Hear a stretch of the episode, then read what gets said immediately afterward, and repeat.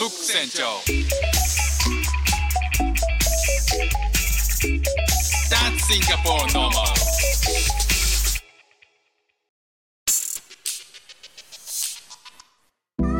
どうもフック船長です。シンガポールで3歳と4歳の息子の子育てをしている主婦です。イラストに挑戦したり歌を歌ったり英語学習のことだったり海外生活で面白いと感じた日本との文化や価値観の違いそこから改めて感じた日本のすごいところなんかをお話ししております。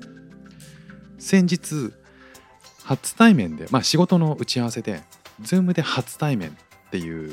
会が機会があったんですよね。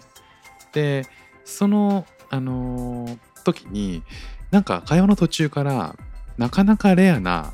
話のすれ違いが起きてそれちょっと聞いてほしいんですけどえっとまあ仕事の関係で、まあ、ズームをやったんですよね。で相手方はお花関係のビジネスをしているフラワーのお花ですね。の関係のビジネスをしている女性の経営者で、まあ、キャリアもすごくてきっときっちりときっちりきっちりな性格の方なのかなって完璧な人なんじゃないかなっていうふうに、まあ、勝手に想像してね、まあ、別にそれは勝手な想像なんで、えー別に何も悪いことはないと思うんですけど、まあ、それで、まあ、実際に、時間になってそしたらあの画面にパッと相手方が映るんですけどすごくね人当たりの良さそうななんか笑顔の可愛らしい人でしたね。でまあそれを見て、まあ、少し会話してほっとしたんですけどなんかその画面に出てきたその相手方の後ろ側の背景これがめちゃくちゃ美しかったんですよ。なんかすごいデザインされた背景なのかなっていう。なんか右側には大きな観葉植物があってでそのまあ多分画面の、えー画面をの向こう側から右端っこから、えー大きなフロアスタンドがあの伸びてるんですよね。大きくアーチを描いててなんかすごいスリムなフレームでそこから垂れ下がっているのがなんか丸い大きなシェードなんですよ。あのシルバーの。その不対合いさみたいのが印象的なランプなんですけどなんかツヤツヤした仕上がりのやつで高級感があるんですよね。でえっとその背景壁はクリーム色だったかな？の壁で、えーその壁の手前にはあの綺麗な花が生けてあるんですよね。さすがお花屋さんっていう感じのすっごい綺麗な花が生けてあってその上に何らかの、えー絵画か写真が飾ってあるんですよ。ただその、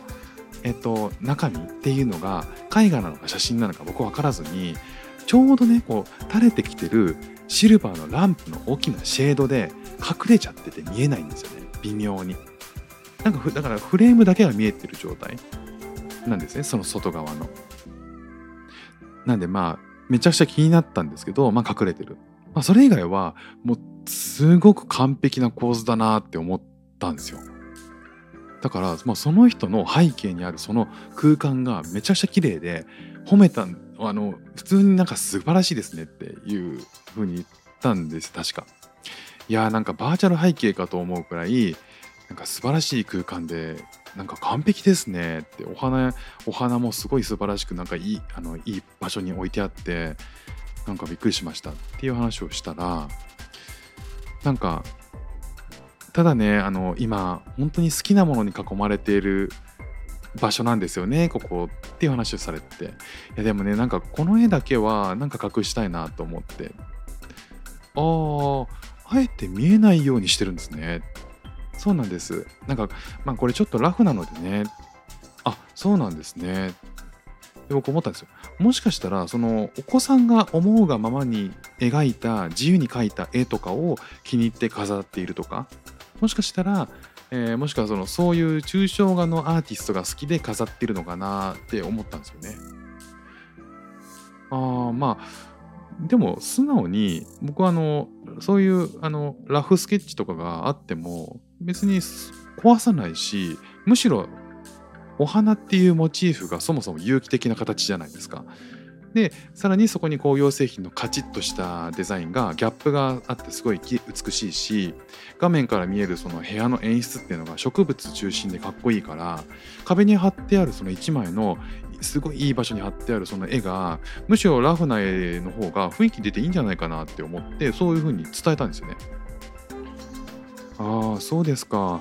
なるほどね。そういう見方もあるんですね。とおっしゃって。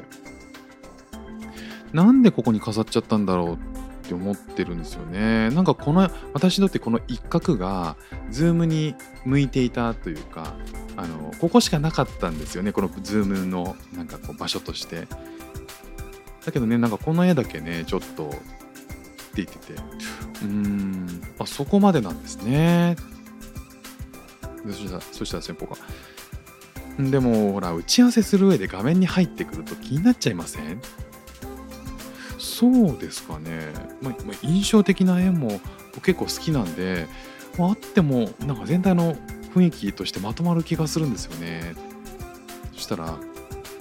いやでもなんか裸が目にいっちゃうかなと思って。ラフ。ラフ？そっちのラフ？裸の婦人っていう意味でのラフ。ラフってそれね。確かに隠した方がいいかもね。っていうこあのすれ違いが起きたよという話でした、まあ、僕はねあの美大に、えー、行ってて、えー、それ以来あまりこう普段の会話でラフという言葉を聞かずに耳なじみがなかったんで正直ね気づくのが遅かったですね。ということで今日も聞いていただきましてありがとうございました。フック船長でした。じゃあまたね。